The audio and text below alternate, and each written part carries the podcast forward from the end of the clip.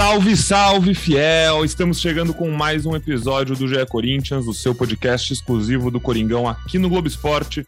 Eu sou Pedro Suaide.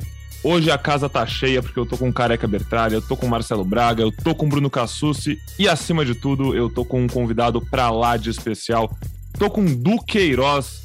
Du, muito bem-vindo. Estamos gravando aqui na quarta-feira, atrapalhando sua folga rapidinho, né? Folga merecida, pós-vitória contra o Boca. Vitória que deve ter cansado bastante, então vamos, vamos num papinho gostoso para não cansar mais hoje. Bem-vindo. Obrigado, obrigado aí pelo convite. Vamos embora. Vamos lá. Bom, então vamos falar muito desse Corinthians 2, Boca Juniors 0.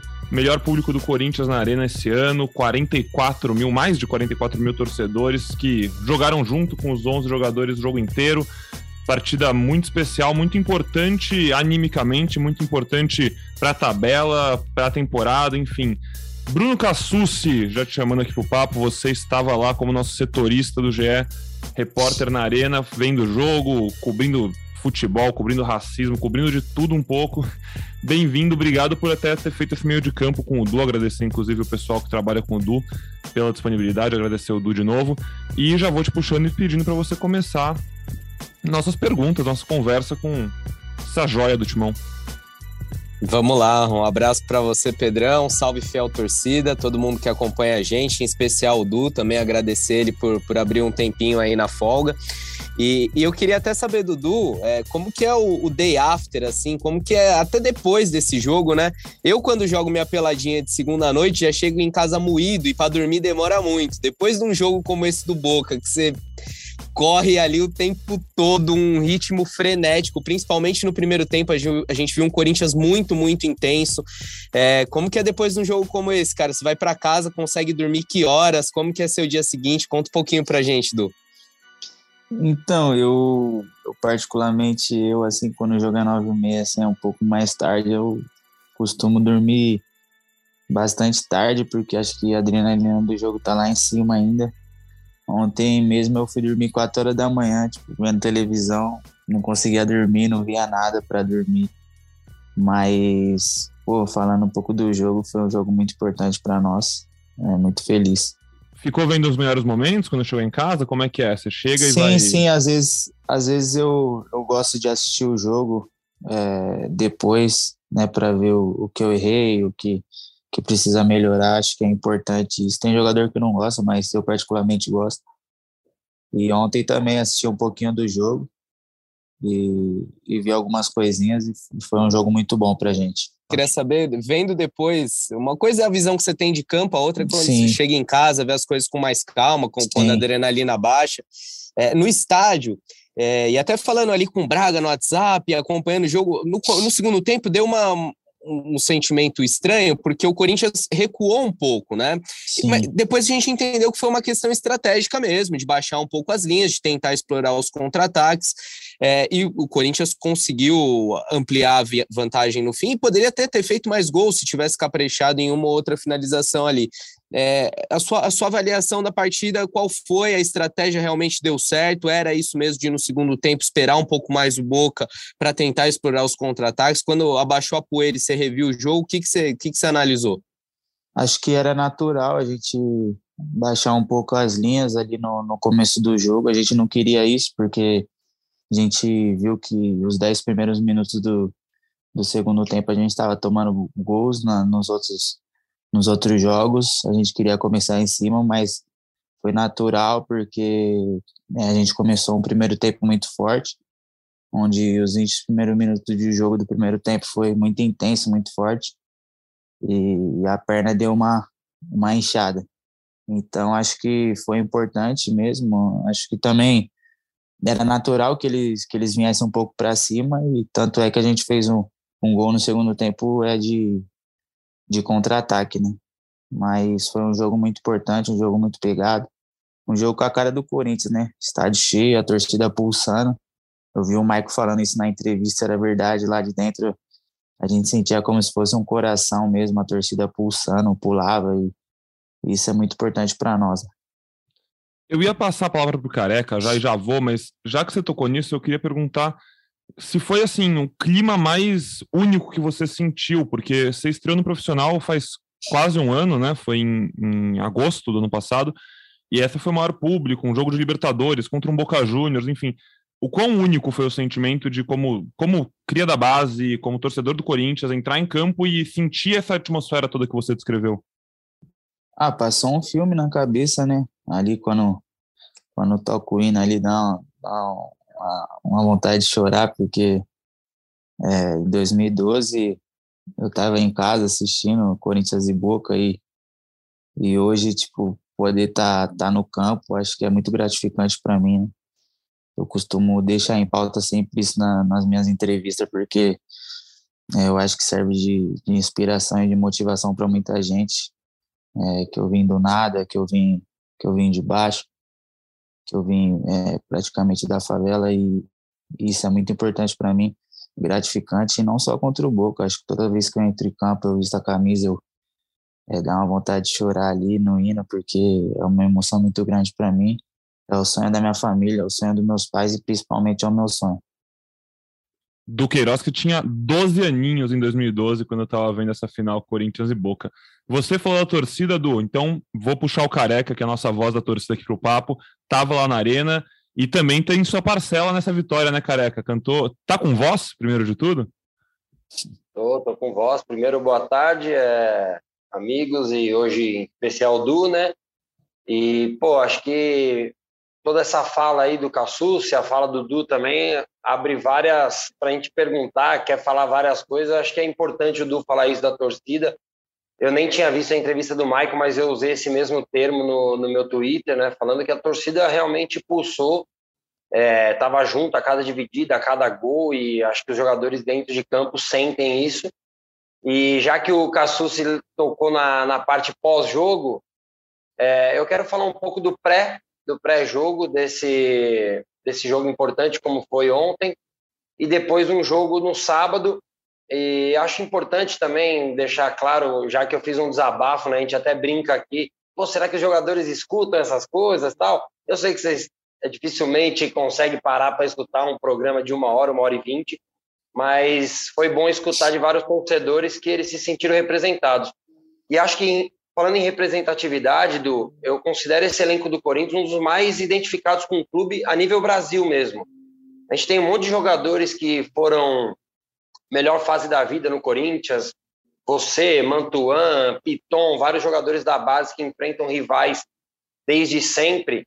E acho que ninguém mais identificado que vocês para sentirem essa derrota essas derrotas nos clássicos e como foi superar tudo isso e jogar um jogo desse do tamanho do Boca. É, e tamanho, quando eu digo, é classificação, é tamanho do adversário, é tamanho da pressão e principalmente se preparar psicologicamente. Como foram esses três dias para jogar meio que com nas cordas, né? Para a gente levar para um pouco do boxe assim. Como é reagir num jogo desse tamanho e o Corinthians reagiu muito bem. E obrigado como torcedor, acho que não só você, como o time todo ontem, é, entendeu essa sinergia com o torcedor e, e é só o que a gente pede. Foi maravilhoso ver o, como o Corinthians se comportou num jogo desse tamanho. É, como, eu, como eu já falei, é, eu tô há 10 anos no clube, né?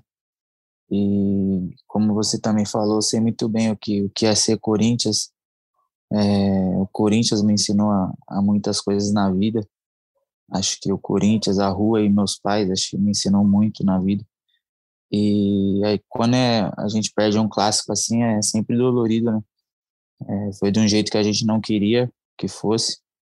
É, mas acho que esse jogo foi para lavar nossa alma. A gente precisava é, da forma que foi, da vontade que foi, é, da maneira que foi. Acho que foi muito importante para o crescimento do grupo na Libertadores, para a gente voltar a ter confiança em nós mesmos porque querendo ou não, perder de 3 a 0, a gente começa a perder a confiança, pô, tem crítica, tem tudo, mas é, veio logo em seguida esse jogo e acho que foi muito importante para nós para manter grande na competição e sabe que é, essa competição é a mais importante para nós nesse ano.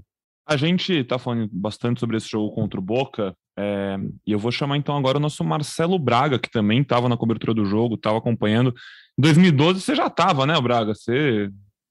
Então, cara, eu tá, tô ficando velho, né?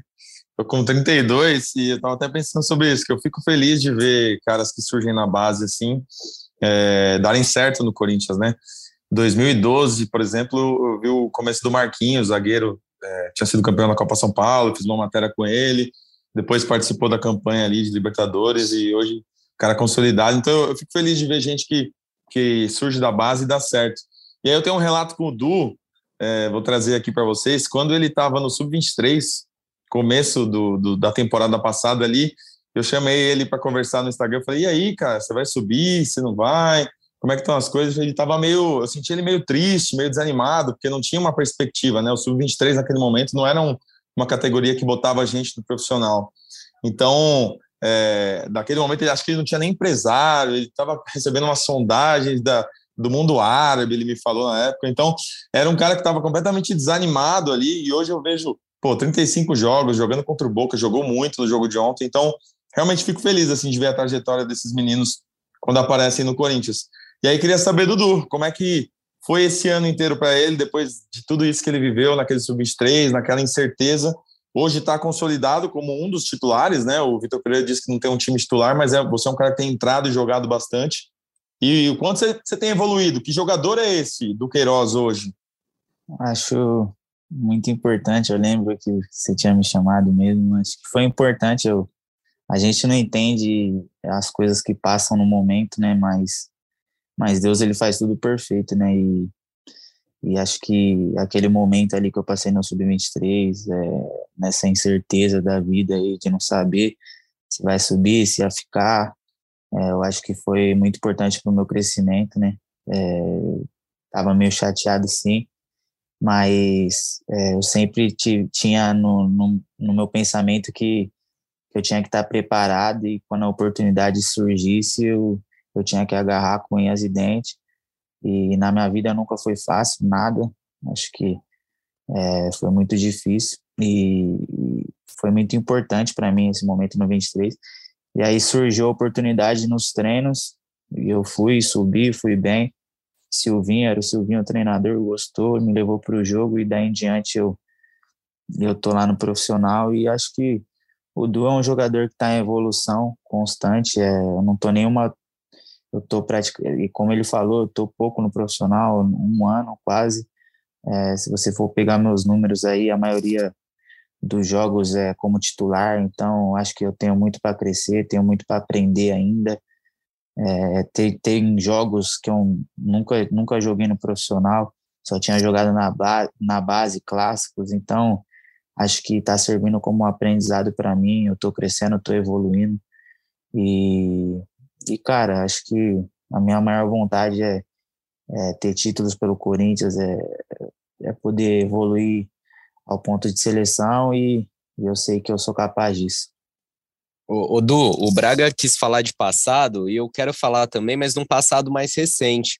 É, eu queria saber como que você lidou, porque assim, ano passado, primeiro chegou o Juliano, pô, legal, vai fortalecer o elenco depois o Renato Augusto, bacana. Só que aí foram chegando jogadores que são concorrentes para você, né? Chegou Paulinho, Sim. chegou Maicon e concorrentes de altíssimo nível. Sim. Em algum momento você olhou ali e falou: "Cara, como que eu vou jogar nesse time aqui com tanta fé e, e como que você lidou e como que você lida hoje de ver que você tá deixando alguns desses nomes no banco de reservas do Corinthians?" Ah, cara, no começo a gente fica meio assim, né? Que a gente é, vem da base, mas é, esses caras vêm muito para agregar, é, é, que a gente vê de fora como um concorrente, mas o tanto que eles me ajudam, me dão dica, é, tentam é, fazer melhorar meu jogo, acho que isso é o, é o principal. É, ser titular ou não é uma consequência, mas é, eu estando em evolução ali, em crescimento, acho que é o mais importante, tanto para a minha idade quanto é, para o meu, prof, meu profissional. Mas a gente sente um pouquinho, né? Mas eu até que eu fiquei tranquilo, eu sabia que, que ia ter muitos jogos no ano, sempre foi dito isso, vai ter muito jogo, tem que estar tá preparado, tem que estar tá preparado todo mundo. E é o que está acontecendo, né? A gente tá, se vê que está jogando todo mundo, é, e tem que estar tá preparado sempre, que às vezes você acha que você não vai para o jogo, aí quando você vê, você já é titular e, e quando a oportunidade surge no colo, você tem que agarrar. Pegando carona na pergunta do Cassuccido, é, a gente está falando de vários jogadores que são referências, alguns referências na posição, é, até ídolos seus, imagino. Você deve ter vibrado muito com gols do Paulinho, do Renato, Sim. do Maicon, né? É, e aí eu queria saber como foi esse processo de quando eles foram chegando e vendo em você um moleque da base, um, um moleque que eles já foram em algum momento da carreira. É, rolaram, rolam algumas conversas particulares, algumas dicas, e até mesmo com o próprio Vitor Pereira, quando ele chegou, né? Você comentou que quando você subiu era o Silvinho, chegou o Vitor Pereira, logo depois chegou o Maicon, um pouco antes tinha chegado o Paulinho, então estava todo nesse processo de um pouco de incerteza, né? Não saber como que essa é a formação Sim. do time, como que esse time ia se comportar, enfim. Queria saber se tiveram algumas conversas com essas pessoas que te marcaram, que te ajudam, enfim, que você possa abrir para a gente. Sim, é, com jogadores acho que é mais dentro de campo ali, Paulinho, Renato, eles mais algumas coisas que ele fala mais dentro de campo que a gente tem que pegar para ajudar, posicionamento de corpo, às vezes é, como marcar, como, como atacar, na hora que tem que marcar, na hora que tem que atacar. E acho que você vai aprendendo e vai pegando. Agora com, com o Vitor, ele me chamou para conversar, é, falou que via bastante potencial em mim, é, que eu tinha que evoluir, evoluir algumas coisas, mas que me via é, em um nível de, de um dos volantes top mundial. Ele falou até nessas palavras, né, que eu achei engraçado, top mundial, ele falou, e nível de seleção brasileira, porque, é, querendo ou não, sou um volante completo, eu marco, eu consigo atacar, tenho força, e ele me, me deu algumas dicas para evoluir e, e, ele falou que se que se eu quiser, ele perguntou para mim, você quer aprender? Aí eu falei, quero. Aí ele falou, está aberto a aprender? Eu falei, tô. Aí ele falou, então é, você vai crescer bastante comigo. E acho que é o que está acontecendo, né? Eu tô, tô numa constante evolução. É, ele é um treinador que passou em clubes europeus, em, em bastante clubes é, na Europa, e eu sei que que é importante para mim aprender dele e ouvir dele. E, e essa evolução para mim é, é, muito importante. Ô Du, você, você devolveu os 500 reais do Roger Guedes? Devolvi nada, tá maluco? Foi assistência? Foi assistência? não, não foi pela assistência, foi, foi o lateral dos caras. Mas eu falei para ele, a bola não foi sozinha do meio de campo até a área, não, filho. jogada não pô. Pô, jogadaço, tá jogadaço. E você ah, tá, você tá prometendo, você tá prometendo dinheiro para alguém para sair o seu primeiro gol também? Uma assistênciazinha, o Fagner aí? Não vejo a hora, mas não prometi nada para ninguém, não. Vou me comprometer, não, pô. o Roger tá o melhor, né, para prometer dinheiro. Acho que financeiro é... mais estabilizado. Né? Não, né? ele já tá, tá maluco. Muito tempo de China, né? Eu falei para ele, falei, aqui. É. Falei, quinhentinho não é nada. Ele falou, não, vai jantar lá, meu menino, pela jogada que você fez. e ontem ainda no jogo eu quase acertei um passe para ele. Aí eu falei para ele, eu falei, mais 500 e assim. Aí ele deu risada. Aí só vai tocar para ele, pô. É. fazer uma proposta também, o jogo. É, sim. Também não tem problema financeiro, não. Mas, Du, é, até para usar essa parte do Maicon, Paulinho, é, você já ano passado jogou em alguma, algumas vezes, as, a, continuando 4-1-4-1, mas você já foi o primeiro, já foi os dois, um desses dois internos. E agora com o Maicon, eu vejo que tem momentos dos jogos que vocês ficam alinhados para liberar um pouco mais o Renato. Sim. E, e, e, assim, eu concordo e, e, e penso como o Vitor Pereira que você é um meio, um meio campista atual, né? Não existe mais aquele jogador, ah, o volante ou o meia. O meio campista uhum. tem que fazer as, as duas funções, né?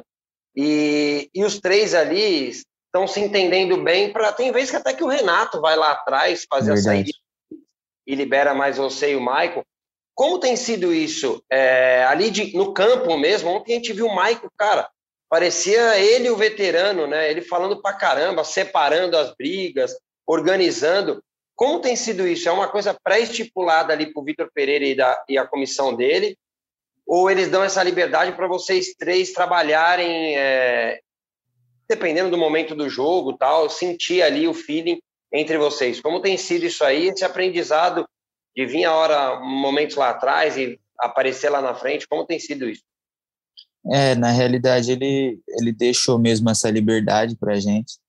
É, claro que, que ele quer eu um pouco mais por trás, mas é, até entre eu e o Michael a gente conversa bastante. ele me falou que quando eu quiser, ele, como ele já faz essa função também, quando eu quiser eu posso subir e naturalmente ali é, onde o jogo vai se desenhando ali, eu, eu vejo que ele está um pouco atrás, eu já subo, a gente flutua.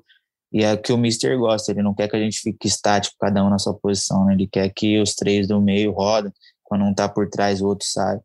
E às vezes é, é tanto é que no, na jogada do Roger Guedes, você vê que o Maicon fica um pouco atrás e, e, e eu, eu, eu olho assim para ele, eu vejo que ele está um pouco atrás, eu consigo ter essa liberdade de subir. E às vezes pode, pode tem vezes que o, que o Renato puxa, o Renato, claro que é um cara excepcional e e muitas vezes os outros times já vêm com dois em cima dele, três no individual, dois, então ele já puxa bastante. Então quando ele vem para trás, ele já fala para mim quando eu vi, você vê que eu estou puxando dois, você já pode subir que que vai ter espaço ali nas minhas costas e, e às vezes ele está segurando sempre dois ali do time adversário e sobra sempre o espaço e essa liberdade eles me deram, né? É, coisa que, que é muito importante. Você falou das orientações do, do Mister, do, eu queria saber como que foi a preparação para esse jogo, que foi um pouco atípico, né? Vocês perderam o Vitor Pereira ali na, na véspera da partida. É, ele ainda assim participou bem dessa preparação, não sei se fez chamada de vídeo, é, se, se, teve alguma coisa na preleção, é, e também que você falasse como que é a relação com, com, os auxiliares dele, que eu ouço que eles participam muito, que eles têm muita autonomia, uhum. e são os caras muito sincronizados ali, né? De, de, de, se entenderem, de se você tem uma dúvida, você pode perguntar para qualquer um, porque uhum, eles estão em sintonia, é, todos sabem. Queria que você falasse da preparação para esse jogo e também um pouco dos auxiliares do Vitor. Então, é, a gente teve o um contato com ele após o jogo do Palmeiras, no domingo, isso no domingo, e aí ele tava meio ruim já. Ele, a gente fez o teste, e aí deu que ele tava com Covid, e, mas a gente não teve depois contato com ele, mas ele, como você falou, né, todo mundo sabe de tudo, então é, o, os auxiliares estão é, bem alinhados com ele, e eu acho que eles conversavam, né, pelo, pelo telefone com o Vitor e passavam para a gente.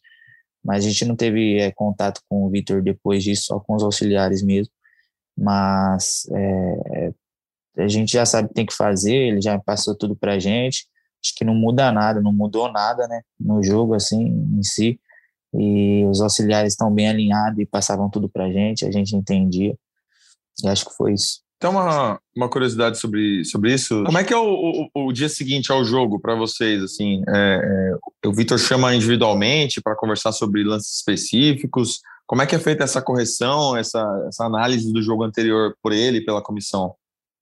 Depende, muitas vezes é, eles fazem vídeo o grupo inteiro, às vezes chamam no individual quando errou alguma coisa. Acho que depende muito da situação. Me chama no individual, então você já vai para a sala, já hum, me chamou no individual. É igual quando o pai fala, vem em casa a gente conversa. Chama pelo nome, né? chama pelo é... apelido. Aí, fala, Chama pelo Eduardo. Nome, Eduardo, Eduardo é, força. Você fala, Eduardo, nunca me chamou de Eduardo? Como assim? é, eu, a minha pergunta que eu ia fazer é bem na linha do Braga, porque assim, atualmente a gente, a imprensa né, não tem muito acesso aos treinos tal, e muito se fala das, da intensidade dos treinos desses treinadores portugueses tal. Então, queria entender não só o dia depois do jogo ou o dia antes, mas como que tem sido os trabalhos no dia a dia, os treinos no CT com o Vitor. É, é mais intenso? Tem alguma coisa específica que chama atenção, diferente dele, da comissão? E aproveitando também já a fala, você falou que o Vitor comentou contigo que vê potencial para você ser um meio-campista top mundial. Tem algum meio-campista top mundial que você olha e fala, quero ser igual a ele, é referência, eu tô, vou me espelhar num cara assim, ou alguma características de alguns que você gostaria de desenvolver, enfim? Olha lá em É, pô, eu me espelho bastante no, no Thiago, no Thiago Alcântara. Acho que, acho que ele é um, um volante muito versátil, ele joga muito. Acho que ele é o, é o top mundial, eu acho. E a outra pergunta foi o que mesmo que você fez? Eu não lembro, esqueci. Dos treinos, intensidade. Ah, dos treinos, dos treinos. Tem, ah, tem bastante diferença sim, a gente a gente sentiu um pouco nessa nessa vinda dele, né? É, mudou um pouco as, a intensidade do treino, mas a gente sabe que é para o nosso melhor e a gente está se dedicando ao máximo. É, acho que a mudança foi isso mesmo, foi a pressão que ele quer lá em cima toda hora e para conseguir fazer no jogo tem que fazer no treino e, e, é período de adaptação e a gente acho que já passou por isso, estamos passando e, e é importante para nós, para nossa equipe, é muito importante. O Du, muito tem se falado da intensidade, mas os exercícios, o tipo de treino que vocês fazem mudou ou é, os exercícios são parecidos? Não, que... acho que é parecido, assim, ele faz bastante posse de bola, faz bastante jogo, assim, acho que é quase as mesmas coisas, não muda muito. É só de, de pegar mais, de correr é, mais, de fazer um ritmo mais, mais isso, intenso. Mais forte, é. Cassucci, você viu ontem que no intervalo, acho que uns cinco minutos antes, já vem para o jogo, já vem para o aquecimento o Mantuan e o, e o Roger e o Guedes. acostumado a ver esse tipo de coisa, assim, né? Parecia ser até um treininho ali meio, aspas, roubadinho tal, toca um, finaliza, mas o preparador físico lá é bravo, hein, mano? Bravo.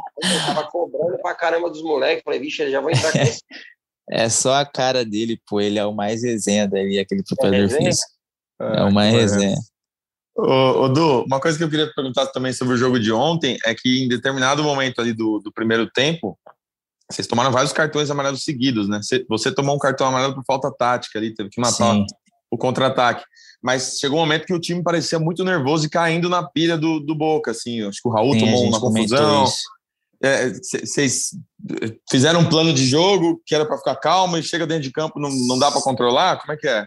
É que na realidade vem aquela euforia ali. A gente é que eu até achei que demorou até para o juiz, pro juiz dar cartão, porque a gente estava chegando bastante. E aí, quando a gente fez muita falta, e aí, quando ele começou a dar cartão, ele deu um, um atrás do outro. Né? Mas a gente, é, até no intervalo, falou que que é, o que o time deles querem, né? Eles, eles querem isso, essa catimba, essa, essas brigas, que a gente fica estressado para uma expulsão. Mas até que a gente controlou bem, conseguiu controlar bem, e as faltas dos cartões é natural, mas a gente sabe que é difícil controlar ali no jogo, né? Fazer uma falta assim.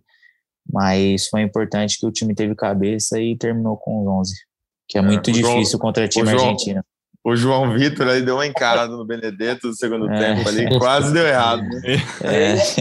Eles, eles falam alguma coisa diferente, do é diferente especificamente contra argentinos, contra o Boca, enfim, você sentiu alguma coisa nessa provocação, catimba tal? Sei lá, que os caras é chato mesmo. Não sei, é, é, sei lá, é tipo o jeito assim do, do estilo, né, de assim, jogo. É, o estilo de jogo, tipo, segura a bola e faz a falta segura, aí quando tá tá ganhando, não, não quer bater lateral, tipo, esses negócios vai irritando ali dentro do jogo. Né? Não, Mas como o... a gente conseguiu fazer gol rápido, então deu uma aliviada, deu uma tranquilizada. O número 8 teve uma hora que ele cai lá, daí o juiz não para, ele, nossa, ele levanta numa rapidez, mano, e ele parecia Sim. que tava tendo um. Eu quero falar duas coisas. Uma, o Braga já falou, acho que o João Vitor, nessa hora que vocês conversaram no vestiário, devia estar no banheiro, né? Ele não, não ter prestado muita atenção nessa hora, não. Apesar que o João Vitor fez um grande jogo. Jogou muito, jogou muito ontem. Jogou muito, jogou muito e ele vinha de jogos não tão bons, né? E eu quero, inclusive, elogiar o, amarelo Dudu. Vou aproveitar ele aqui. É, que era um problema do Corinthians, na minha opinião. O Maicon até cometeu esse erro, talvez o único do jogo, né? A única chance deles foi de um lance que o Maicon não matou a jogada e o Du matou. Eu acho que é assim, faz parte do jogo, cara. Faz parte do jogo você, trocar um possível gol por um cartão amarelo. O João Sim. Vitor teve essa chance lá com o Zé Rafael no sábado contra o Palmeiras, não fez. Ontem o Du, acho que é ele que está, inclusive, a bola vem uma bola rápida, né? A bola espirra ali, o cara rouba a bola e você mata a jogada, porra, amarelo, vamos posicionar aqui.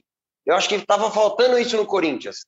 É, o amarelo do Fagner, para mim, desnecessário, já tá, era a quarta falta seguida ali, né? Então, qualquer momento, o cara deu um, uma cambalhota ali daí pendurou o Fagner. Mas acho que o Corinthians se portou bem até nessa situação. É, e mesmo correndo o risco de tomar um cartão amarelo, é legal ver os moleques da base, mano. Eu fico imaginando o Watson, cara. O Watson magrinho, não pipocou, é, dedo na. Tem que ser assim mesmo, com responsabilidade. Mas os caras não podem chegar aqui com 44 mil pessoas e achar que estão jogando em casa. E acho Sim. que o Corinthians fez bem, viveu o jogo, sentiu o jogo, o jogo pediu isso e o Corinthians reagiu bem. Gostei. E como é que vai ser lá na bomboneira, hein, Du? É, vai ser gostoso, pô. Difícil é aqui no campo da quebrada aqui. você lembra você quando cola você... aqui pra você ver que o bagulho é louco, filhão. Você lembra onde você tava quando você viu o gol do Romarinho na bomboneira?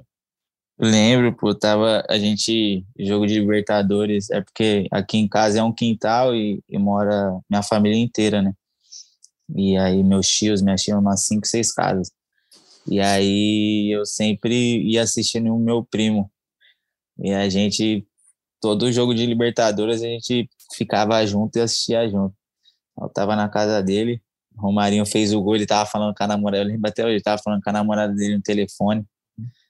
Aí ele, o Romarinho cavou, ele foi e gritou, caralho, porra, mano, começou a gritou, gritar, falar palavrão, desligou o telefone, depois ele ligou, ela está de brincadeira, né? Você desligou por causa do jogo, ele quis, é o Corinthians. Não, mas tudo errado, né, do quem que no, numa final de Libertadores está no telefone com a namorada? Brincadeira, né? Pô. Tem que estar tá muito apaixonado para fazer Caramba. um negócio desse. Ele é desses aí mesmo. Ô, Du, e você falou da, da sua quebrada aí, você ainda mora na mesma casa da que você passou sua adolescência, que você foi criado, pensa em sair daí um dia, como, conta pra gente. E qual ah, é a ah. quebrada, pode ser? Eu moro no, no Butantã, Vila Gomes. Ah, eu moro, eu ainda tô morando aqui no mesmo lugar ainda, é, a gente já tá vendo para mudar, acho que não dá para mais ficar aqui, né? Mas por segurança também, tem muita gente que que não, não pensa no, no, nosso bem, né? Não quer o nosso bem, às vezes. Tem muita pessoa maldosa e, infelizmente, né? Mas a gente já tá vendo para sair daqui já. De assistência em assistência, compra a casinha do lado do Roger Guedes. É. é. Eu, vou começar, eu vou começar a negociar isso daí, pô. Falar, cada assistência é um aluguel aí. vamos, vamos agradecendo já aqui de novo o Du, o Diego, o Léo pela meia horinha de papo aqui que a gente teve, uma delícia. É, vou passar a bola para os amigos, quem quiser fazer uma saideira para a gente arredondar esse papo e deixar o Du curtir a folguinha merecida dele, porque a sequência é boa, né, Du? Tem muito jogo ainda, tem que estar tá inteiro. É verdade. Essa Copa ferrou a gente. Eu quero, quero agradecer de novo né, a participação aqui e tal mas queria principalmente bater na tecla do, do, sentimento mesmo de vocês, assim, acho que a gente como torcedor, e eu tenho essa responsabilidade aqui de ter a voz da torcida, é, é justamente isso que a gente quer, que vocês sintam também, e, e, como eu disse, esse elenco é muito Corinthians, é cheio de moleque da base, é cheio de cara de Copa do Mundo, que também são da base, né, William, Jô, Wagner, jogadores de Copa do Mundo, mas que começaram, quando o terrão era terrão mesmo, não era esse society que é hoje, é, essa grama sintética. Então, cara, é, o jogo de ontem mostrou que é ser Corinthians. Independente da vitória, claro que era importante, mas você vê o Jô ali naquela bola que ele sobe de cabeça, tromba, dá carrinho. É, acho que foi a, a torcida vibrou mais do que o gol nessa hora e como você disse lá de dentro de campo deu para sentir isso. Então é só isso que a gente pede. Tenho certeza que a torcida indo junto e com a qualidade de vocês os resultados vão aparecer.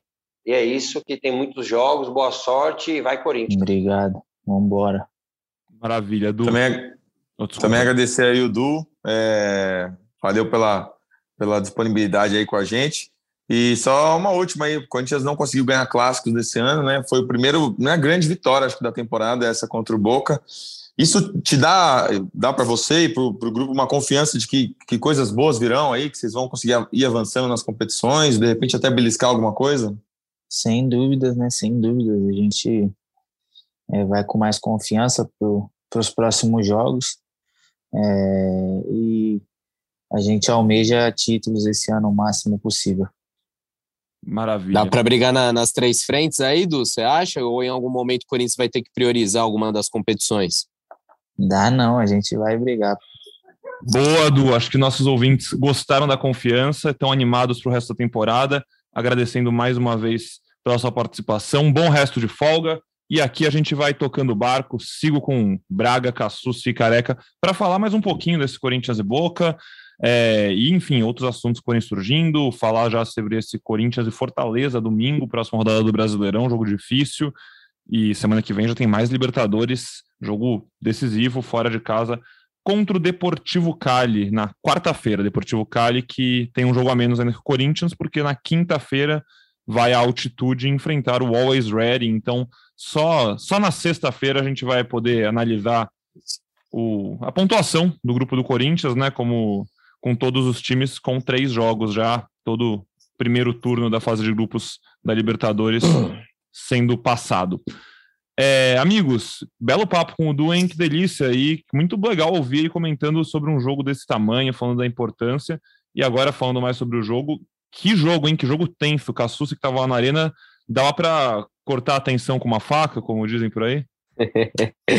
Eu lamento muito, cara, que, que a imprensa fique numa cabine. A gente não fica no, no setor que tem acesso à torcida, que a gente consegue sentir tanto assim. É, mas mesmo da cabine a gente via a arena pulsando, a torcida cantando o tempo todo. E uma coisa até que eu comentei com, com os repórteres que estavam do lado, como é legal ter torcida visitante até para inflamar os locais, cara. O setor sul cantou muito mais do que costuma cantar, o leste, o oeste é, porque a gente via Bo a torcida do Boca tentava puxar alguma coisa e a torcida do Corinthians respondia às vezes até mais alto para calar, para abafar os caras. Então, eu já falei aqui no podcast em outros momentos, sou muito defensor da torcida visitante, mas isso não vem ao caso agora. Papo muito legal com o Du, é, até quando a gente pediu a entrevista para ele, que eu falei foi assim: o Maicon sem dúvida, foi o cara da partida, jogou muito, não só pelos dois gols, e seria o personagem do dia. E como o Maicon já ia estar no Sport TV, no Globo Esporte, falei, vamos buscar um, um outro cara e, e tiveram vários outros coadjuvantes nessa partida, né? É, a gente trouxe o Du, mas poderia ser o João Vitor, que, como já foi dito aqui no programa, jogou muito. É, o Fábio Santos fez uma partida segura, o Fagner com uma assistência que parece que colocou a bola com a mão. É, o próprio Jô é, que, que não ficou muito tempo em campo, mas é, eu acho que foi importante fazendo pivô. Ele serve o Adson ali no, no final do primeiro tempo, num, num, trabalho de pivô excelente, mordendo muito, porque assim, o Jô não, não teve nenhuma finalização, mas dificultou muito a saída de bola do Boca, pressionou, deu carrinho. Enfim, um Corinthians com, com muitos coadjuvantes não foi uma partida espetacular de show, mas acho que ninguém espera isso numa Libertadores. O que se espera é entrega, é raça, é aplicação tática, e foi isso que o Corinthians mostrou é, numa partida que, assim, como você falou, né, Pedrão, precisa esperar o final da rodada para a gente ver como ficam as coisas, mas era um jogo fundamental para o Corinthians garantir a classificação. Depois vai ter o Always Red em casa, a gente imagina que é um jogo que o Corinthians vai vencer e é um jogo até para construir saldo. E aí acho que com mais um, um, pontinho fora de casa, seja na Bomboneira, seja lá em Cali, essa classificação vai ser carimbada. Cassucci, você falou sobre ser um jogo, né, que é, não foi um show, né, foi, foi um jogo tenso, enfim, um jogo difícil.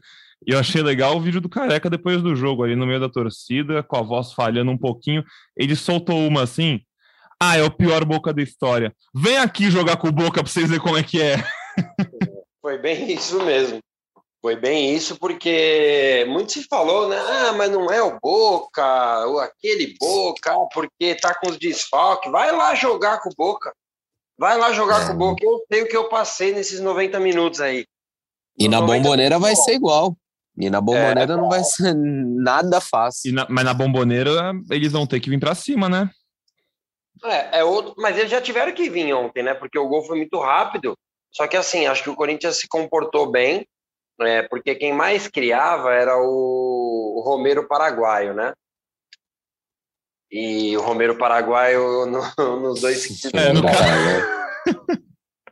é, e, só que ele estava muito longe do gol. Eu até achei que ele fez um bom jogo, só que como ele estava longe do gol, ele não ia fazer nada dali, né? E daí então o Corinthians conseguiu controlar bem aí essa, as ações do Boca. Só que lá no jogo, a gente não tem essa percepção, né? É, você fica tenso, você vê o cara de azul toda hora com a bola. O Corinthians teve duas, três chances de deixar um companheiro na cara do gol e não caprichou. Mas foi um jogo, como o Cassucci disse, não foi um jogo, um primor é, técnico, mas taticamente e na vontade, assim, o Corinthians duelou muito e jogos de Libertadores são assim mesmo. É, o Corinthians fez um grande jogo para mim, num, num geral, e está caminhando bem. Agora são dois jogos importantes fora de casa, e como o Cassius disse, eu já fiz essa conta várias e várias vezes. É, um pontinho quase que garante a classificação, eu contando com uma vitória contra o Red e uma vitória nesses jogos fora de casa, um, uma, da, uma vitória só, praticamente garante o Corinthians é, sendo o primeiro colocado. Então, são dois jogos importantes e acho que o Corinthians tem que dar uma mesclada boa no final de semana para na quarta-feira que vem tentar já praticamente garantir a classificação em Cali. Final de semana, jogo contra o Fortaleza, a gente já sabe se o Vitor Pereira está de volta? Então, eu falei hoje com, com o pessoal do departamento médico lá, é, basta ele testar negativo, né? Então ele deve fazer o teste diário, não sei se vai fazer o autoteste ou em algum laboratório, mas deve fazer sempre assim, assim que ele negativar, ele já pode ser reintegrado. Só não sei se vai dar tempo dele viajar, né? Porque o Corinthians deve viajar na segunda para Colômbia e aeroporto é um negócio que você tem que estar tá, é, tem que estar tá livre do vírus, né? Se ele tiver ali com Covid, não sei se ele vai conseguir viajar mas talvez dê tempo sim. Não sei se contra Fortaleza ele já vai estar no banco. Oh, sobre sobre o, o jogo ainda, o oh, Pedrão, é, tem um lance que eu queria citar, que é o um lance do Renato. O Renato fez um jogo incrível ontem, né? Mas o, a conclusão que ele dá para o gol, o lateral foi bem juvenil, né? Aparentemente não conhece a, o Renato, porque o cara dá campo, ele vai marcar a lateral e deixa abertão para o Renato. O Renato mira no ângulo e não fez o gol por, por muito pouco, assim. É, mas foi uma pena, porque seria um, um gol que ia facilitar a vida do Corinthians naquele primeiro tempo ali. Mas ele dá o drible antes, né, Braga? Ele ameaça que vai bater de canhota e dá o drible ali, fica com espaço para bater com a perna direita. O lance é do primeiro tempo, né? É, ele dá o drible e aí tem um jogador marcando, que é o lateral, o capitão, não lembro o nome dele. E aí ele vai fechar o Adson, acho. Ele, o Adson. Em vez de, de, fechar o Renato, ele vai e deixa abertão pro Renato bater. Esse Fabra, esse Fabra tá no boca desde que eu não entendo por gente, mano. Eu, fiquei, eu, eu, fico imaginando a torcida do Boca vendo a escalação do Corinthians e pensando isso do Cássio, do Fábio Santos.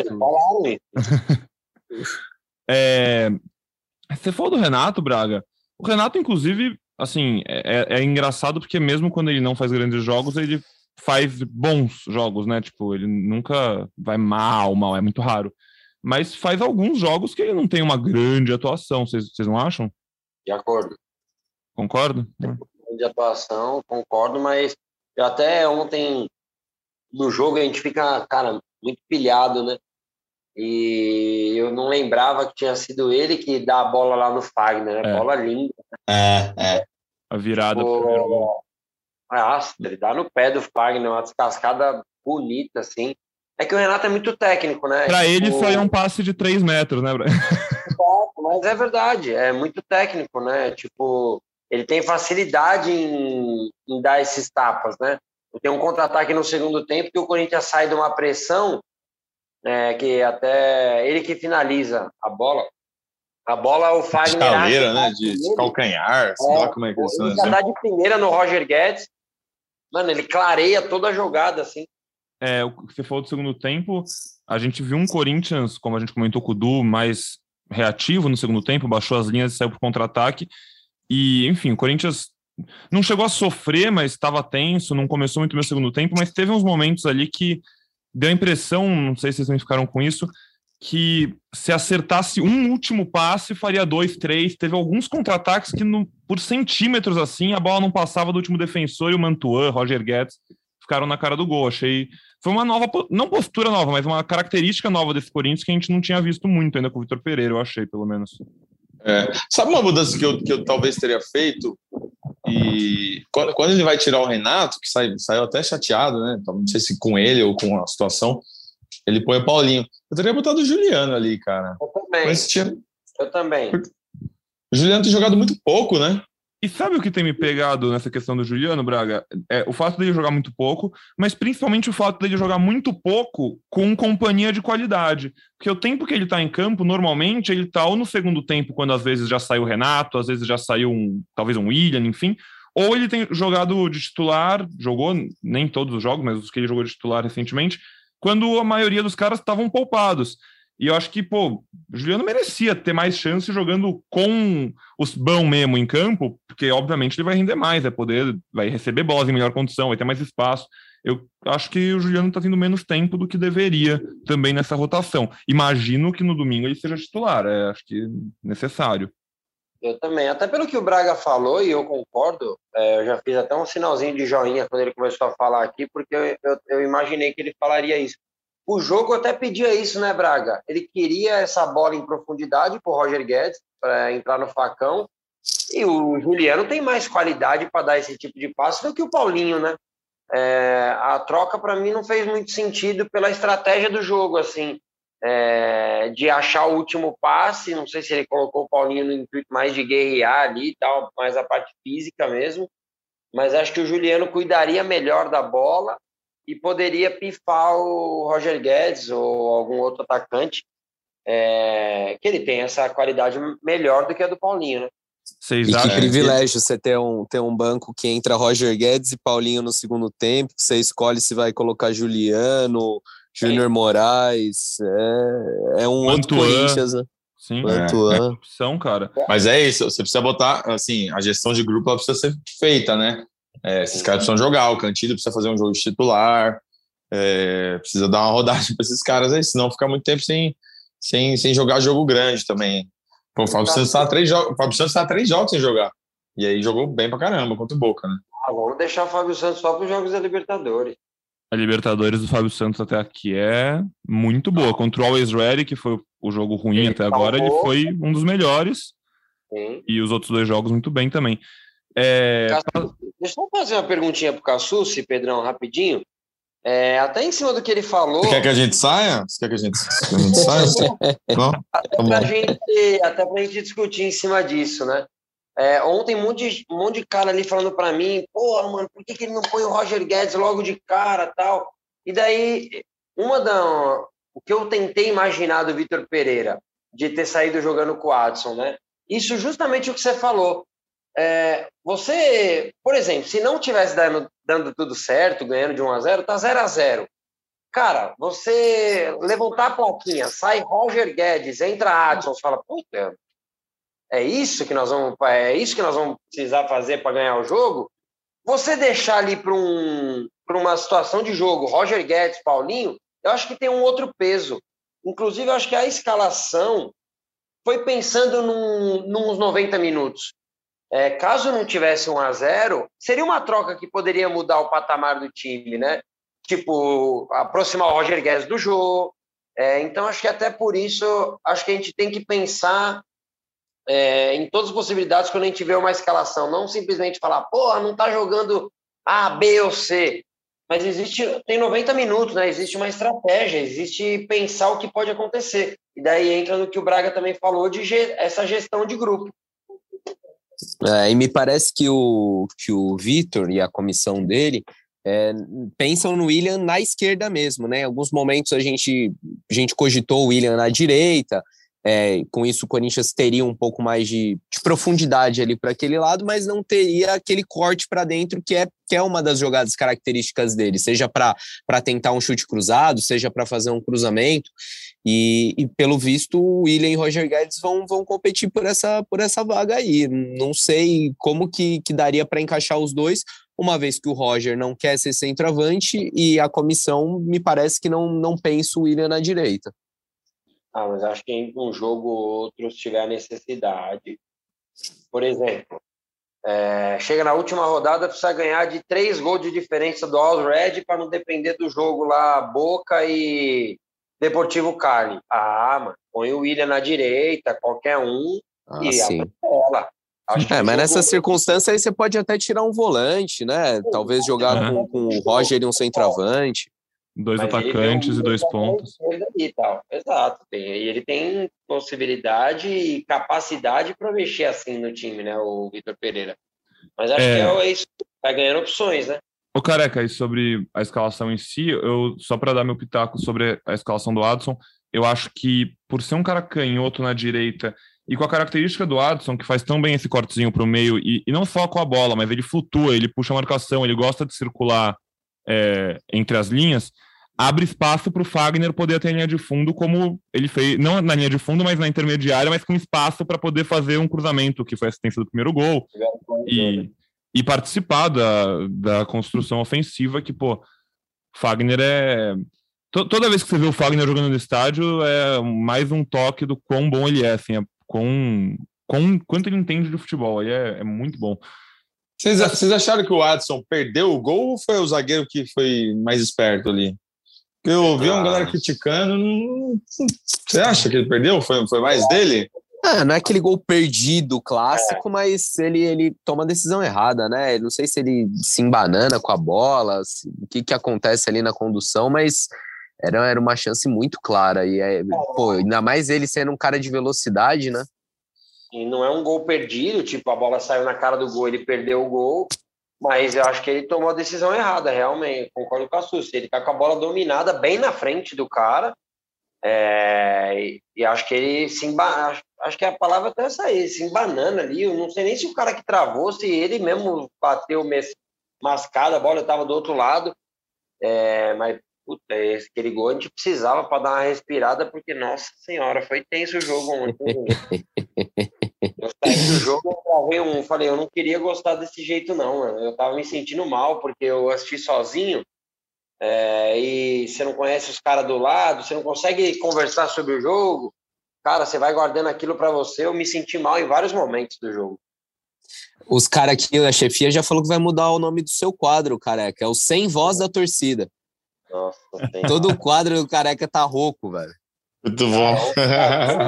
Passou uns caras lá, tipo, deram o tchauzinho. Depois vieram até falar comigo, mano, você é o cara do UGE lá? Eu falei, sou, tá. Pô, da hora, não sei o quê. Tirei até foto ontem, ó. Ô, louco! É, celeb, nossa ah, celebridade. Já, já, já tá comendo pizza de 10 sem pagar, hein? É, aí é o cara. Fome ontem, mano, você é louco. Vou aproveitar aqui e fazer um, um, comentário absolutamente nada a ver com o Corinthians e totalmente a ver com a pizza de 10 reais. Não é um absurdo que essa pizza continue custando 10 reais depois de dois anos de pandemia, Sim. que tudo triplicou o preço? Não, isso, isso, isso, só mostra, né, que... tudo, tudo no país inflacionou, menos a pizza de 10. Paulo Guedes precisa, Paulo Guedes precisa aprender com essa galera. Pô, mas já pensou? Pizza de 10. Quanto é? Deu 15. Porra, é errar o negócio dos caras. Ah, o sonoro não vai ficar legal. É, mas... de 10 toma, né, mano? É. é. O jogo ontem. 10 quanto é? 15. o jogo ontem foi muito, muito feliz, muito marcante. Torcedor do Corinthians, enfim, acho que deve estar com um resto de semana maravilhoso já garantido, sorriso no rosto tirou aquela sensação ruim do fim de semana, mas tem um caso lamentável, né? A gente tem que falar rapidinho sobre isso também. Cassucci estava lá, vai trazer mais detalhes para a gente da questão do racismo. A gente viu, tem vídeo, você acha aí no Twitter, enfim, no GE até tem, se não me engano. Você pode ver um torcedor do Boca imitando um macaco em direção ao torcedor do Corinthians. No intervalo do jogo, ele foi levado para uma salinha da polícia lá, e aí o Cassucci vai falar com mais detalhes o que aconteceu. É, eu só vou aproveitar já esse começo de, quando a gente está abrindo esse parênteses, essa, esse capítulo do podcast, para dar meu comentáriozinho de que triste, lamentável, horrível, criminoso acima de tudo, né? Acho que essa é uma palavra mais, mais adequada, porque é um crime. Mas também só para a gente tomar cuidado para a gente, eu, nossos amigos, companheiros, ouvintes, enfim, não cair na pegadinha de ser preconceituoso tentando rotular também essa história de ah, também é Argentina, Argentina é sempre assim, porque a gente mora num país extremamente racista, a gente vai em estádios que sempre tem é, casos de racismo, a gente vive numa sociedade que, enfim, não precisa nem falar mais muita coisa. Essa semana a gente viu, se não me engano, três ou quatro casos de jovens negros que foram mortos. Isso é o que chegou até a gente, porque a gente sabe que tem centenas. E, enfim, só para a gente não cair nessa pegadinha, Mas, Cassucci, assume daí, eu, eu tava acompanhando ali o grupo durante o jogo, o grupo do, do GE Corinthians, vocês falando, você teve que sair lá do décimo andar para ir lá no primeiro na polícia. Como é que foi essa saga? É, na, naquele momento eu hesitei, né? Eu falei, ah, vou ver isso depois do jogo, mas realmente a gente na hora ali não tinha noção da, da gravidade do caso e se mostrou a atitude correta e ter ido lá na polícia, ter ido no GCRIM. Você falou ele foi conduzido para uma salinha, então vamos em ordem cronológica, né? A, a ofensa, o, a injúria racial, aquele gesto nojento dele imitando um macaco, acontece antes do jogo. E aí alguns torcedores filmaram é, mostraram para policiais, e aí a polícia, no intervalo do jogo, porque ia até o meio da torcida do Boca, no meio do jogo, ia ser uma confusão, no intervalo do jogo, identificaram o, o sujeito, o argentino, e conduziram ele até o GCRIM.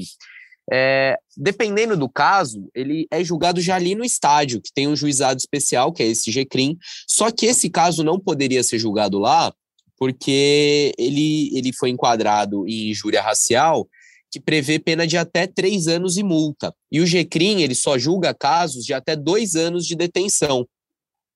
Então, na madrugada, esse torcedor é, foi. Esse torcedor, né? Esse, esse, criminoso, esse argentino ridículo aí, foi levado até Adrade, é, delegacia de. Agora eu não vou saber com precisão, de repressão.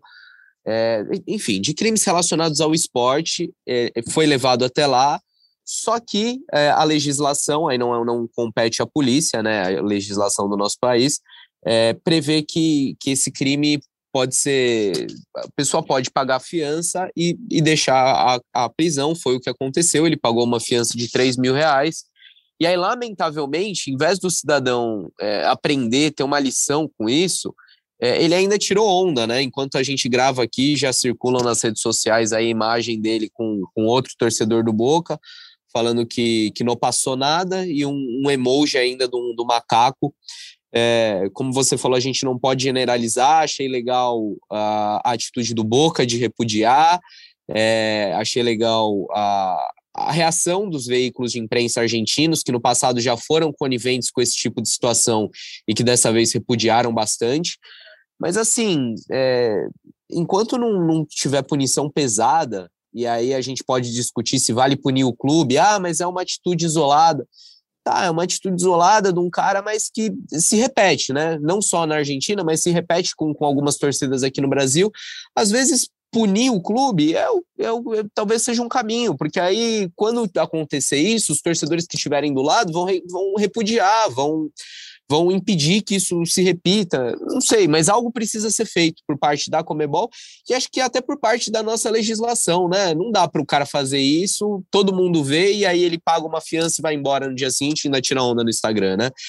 Mas foi isso que aconteceu. Lamentável a gente abrir espaço para não falar de futebol, ter que falar dessas coisas, mas futebol é parte da sociedade. Infelizmente, a gente ainda vive numa sociedade racista. É isso. E o Corinthians nas redes sociais é, aproveitou essa situação para reforçar a campanha né, do futebol sem ódio. Então eles soltaram lá uma nota de repúdio ao que aconteceu e, e, e o clube diz que até por casos assim que é importante o, o Corinthians se posicionar, o Corinthians tentar ser um agente de mudança também pelo racismo, né, que é um, um mal aí que, que chega muitas vezes no futebol, nas arquibancadas e tal. Então, o Corinthians se posicionou também nessa, nessa, nessa direção, já que a diretoria diz que essa campanha aí do futebol sem vai, vai seguir por algum tempo. O se citou um caso, se falou do, dos jornais argentinos e tal, tem um caso clássico que acho que até vale citar para a gente ver como a sociedade evoluiu e tem que seguir evoluindo. É, em 96, né, antes da quando a Argentina se classifica para a final do futebol nas Olimpíadas é, ela espera Brasil ou Nigéria, que vão jogar outra semifinal no dia seguinte, e a capa do Olé é que venham os macacos. Então, assim, tipo, a capa de um jornal mostrar isso. Surreal. É inacreditável, assim, já era inacreditável em 96, há 26 anos. É, que bom que evoluiu e que continue evoluindo, né? Porque ainda tem muito, muito, muito, muito a evoluir, porque a gente continua numa sociedade extremamente racista, enfim tomara que esse cara pague mais, porque realmente é, é revoltante, assim, dá um nó no estômago ver tudo isso que aconteceu e ver essa foto dele aí com emoji do macaco falando que não passa nada é é duro, é duro, era uma noite que era para ser só de alegria, só de felicidade para torcedor do Corinthians, enfim, e obviamente isso marca, marca muita gente e vai ficar lembrado. Boa, então, levando aqui nosso programa para a reta final, arredondando o papo dessa quarta-feira, no domingo, como eu já disse, o Corinthians recebe o Fortaleza na Neoquímica Arena, e aí eu vou propor aqui aquele joguinho cruel para vocês, porque a gente não consegue nunca imaginar que time vai entrar em campo, mas é divertido. Pelo que a gente viu de quem jogou contra o Palmeiras, quem jogou contra o Boca, quem não jogou contra o Boca, como que vocês imaginam, como que vocês armariam o time? A gente já falou de Juliano, falou de Cantilho, talvez merecer uma chance. Cássio Rafael Ramos, Rafael Ramos, Gil, Albert Renan, Lucas Piton. Cantilho, Juliano, e Paulinho. E Paulinho. Júnior Moraes na frente de referência, Mosquito na direita e Roger e, alguém, e, Roger, Guedes. e Roger Guedes. Roger Guedes. Pode ser. Tá pra ganhar. Eu, eu acho que é. Eu também assino, só, só tenho dúvida do Gil aí. Era só gripe do Gil? Só gripe. Então, do Gil é aquele negócio, né? Se ele, se ele imagina o Gil como titular na quarta-feira, joga o João Vitor. Se ele, não, se ele gostou dos moleques ontem, eu gostei dos dois, joga Muito Gil bem. e Robert Renan. Eu assino embaixo essa escalação aí do Braga. Eu não colocaria nenhum dos 11 que ele considera titular para quarta-feira, que pode garantir a vaga na próxima fase, já na quarta-feira lá. É, Robson Bambu, novidades ainda não? Tá machucado, é a informação oficial. Tá, não, não deve estar disponível no fim de semana mesmo, então. É, eu acho que era, acho que essa escalação que você deu aí, Braga, faz sentido. Talvez, talvez Mantuan dispute ali com o Mosquito na direita. Não sei, meio de campo pode ter alguma outra diferença, mas é um time forte, é um time para ganhar do para ganhar do Fortaleza, é um time para somar nove pontos em quatro partidas no Brasileirão, porque assim, a gente fala da questão anímica do jogo contra o Palmeiras, que pesa, foi difícil, foi horrível tal, mas o Corinthians ainda está na parte de cima da tabela nesse começo e pode e deve, né, aproveitar para tentar somar sempre pontos assim que der. Então, pô, é um jogo que dá para ganhar, dá para ficar com 75% de aproveitamento se ganhar no campeonato, se mantém no pelotão de cima Fortaleza joga hoje, na quarta-feira, pela Libertadores, então também vai estar desgastado, também tem jogo semana que vem. Tem que aproveitar que tem mais elenco e acho que pisar no acelerador para ganhar mais confiança, até, porque realmente esse jogo contra o de semana que vem é muito grande, né, careca? Ah, é um jogo que pode garantir a classificação, né? É. É. São, são 38 rodadas no brasileiro. Eu defendo muito aqui que o Corinthians tem que priorizar até o brasileiro. É, mas, como a gente disse, hoje o elenco você já consegue ver nomes que podem jogar um jogo desse grande, mesclando tal. Então, essa escalação aí do Braga, eu estou de acordo, porque acho que é até um time forte para enfrentar o Fortaleza, que é um bom time também, bem treinado, mas como o Pedrão disse, tem um jogo hoje, quarta que vem recebe o River Plate, é, e o Corinthians jogando em casa com, com esse time aí que o Braga falou, acho que o Corinthians é forte e tem condições de vencer. Totalmente, careca. Eu só espero que ele não venha com, com dois volantes, assim, tipo o Cantilli Rony, né? Acho que é. não, não precisa, né? Não precisa, não precisa. Boa, pessoal. Que belíssimo episódio do GE Corinthians gravamos hoje, em especial. Que, que semana. Espero que nossos ouvintes gostem também. Careca, dá aquele seu comentário final, um abraço para a galera e o clássico vai Corinthians no fim. Cara, eu preciso mandar um abraço, mano, para um cara. O cara me mandou uma mensagem no, no Instagram ontem e eu achei bem legal. Eu até me deu uma curiosidade. Eu estava saindo do estádio é, porque ele falou: ah, a gente veio de excursão aqui do Paraná. Eu falei: meu Deus, comecei a Paraná, já comecei a pensar. Daí eu falei: que cidade e tal? Eu falar direitinho. A rapaziada veio de Ubiratã. Amigo, é longe o Biratã, hein? É longe o Biratã. Eu vi as fotos tal, a rapaziada pretou um ônibus e veio para a Arena Corinthians. Então, um abraço para todos os corintianos, principalmente para o Melécio e a galera de Ubiratã. E, pô, feliz demais em estar tá fazendo um podcast desse, recebendo o Du, é, recebendo os craques juntos hoje, né? Braga e Cassucci. foi um podcast especial depois de uma vitória especial. E eu me sinto responsável também por essa vitória, porque acho que os 44 mil e tantos jogaram junto com o Corinthians e o Corinthians fez um ótimo jogo que pedia, guerreando contra o Boca e conseguindo uma vitória importante. Um abraço e vai Corinthians! Obrigado, Careca. Cassucci, aquele abraço também. Ano passado, quando esse time estava se formando, eu lembro que a gente conversava fora do ar, né? Brincava. E acho que você comentava uma. Você e o Braga também comentavam, tipo, pô, que saudade de uns jogos grandes, que saudade de uns jogos legais, aquela atmosfera, cobrir o jogo assim, outra história. Voltou, cara. Ah, voltou tudo, né, cara? Arena cheia. Ontem a gente teve terceira maior renda da história da Arena. É muito legal, né, cara? É para dias como esse que a gente trabalha, né? Lógico que nosso trabalho envolve polícia, envolve todos os BOs aí que a gente tem no dia a dia, mas a razão de ser é o jogo e como é gostoso trabalhar em, em jogos grandes. Um abraço para você, para a Fiel que ouve a gente aí e tamo juntão. Até o próximo. Abraço. E um abraço também para Marcelo Braga. Seu comentário final. Hoje tem piada, qual vai ser? é, um abraço, amigos. Ó, tem um recado aqui também de um torcedor que mandou para a gente no GE Corinthians, Thiago Moraes. Falou: Salve, meus amigos, bom dia aqui de Sydney. Sou caminhoneiro aqui consumo muita informação do Corinthians enquanto estou na estrada. Se puderem, mandar um abraço para os corintianos de Sydney e de toda a Austrália. Nossa comunidade aqui é muito grande, como o nosso amor pelo timão. Então, um abraço aí para a galera da Fiel Sydney e para todo mundo que nos acompanha fielmente. Aí passamos do episódio 200, né? A gente tinha que ter feito uma festa, um negócio grande, mas tudo bem, a gente deixa para depois para fazer essa comemoração. Aí. Vamos, vamos reunir, fazer um churrasco, né? A gente tira umas fotos e, e põe nas redes aí para galera. Maravilha. Braga, então, um abraço para você, para o Cassucci, para o Careca, para a Fiel Sidney, para o pessoal do interior do Paraná, para todo mundo que ouve a gente. Faço questão de agradecer mais uma vez sua companhia em mais um episódio, um episódio muito especial. Espero que vocês tenham gostado. E a gente conta com a sua companhia, com a sua audiência no nosso próximo episódio depois de Corinthians e Fortaleza. Voltaremos logo, logo. Até a próxima!